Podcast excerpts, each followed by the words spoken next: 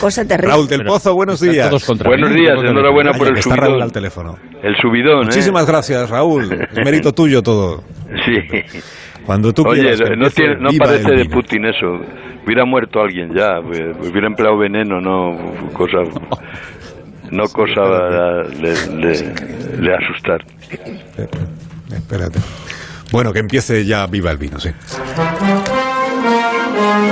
Bueno, faltan otras navidades para darle puerta, camino y mondeño al gobierno.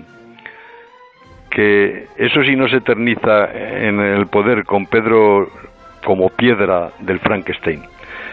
Sánchez lleva eh, mucho tiempo ya en Moncloa viviendo sin decir nada que se parezca a la verdad, desplomándose, pero sin tocar fondo.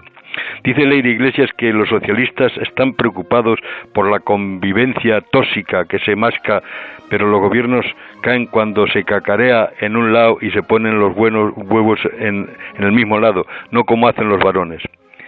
En el Congreso todos los días hay bronca y esta semana se han disparado las protestas. Un grupo de intelectuales ha lanzado un vídeo en el que se dice que el presidente del gobierno ha legalizado el golpe de Estado. Lambán, presidente de Aragón, ha declarado que España le hubiera ido mejor sin Sánchez. Denuncia la contaminación populista del gobierno y dice que los separatistas conseguirán poco a poco su desconexión con España.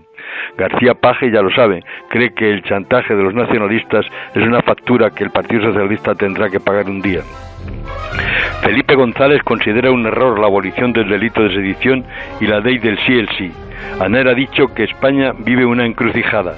Los regalos que Sánchez está haciendo a los enemigos de la Constitución pueden acabar con la nación cuando las bases de la transición están siendo dinamitadas. Dice Ana Martín que el Consejo de Ministros se parece cada vez más a un cuadrilátero de boxeo. El sí el sí divide al feminismo y al gobierno de coalición.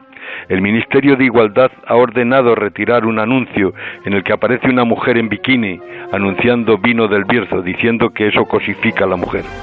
No saben, querido Carlos, que las bodegas se dirigen más a las mujeres en sus campañas de marketing. Esperan que ellas también digan viva el vino.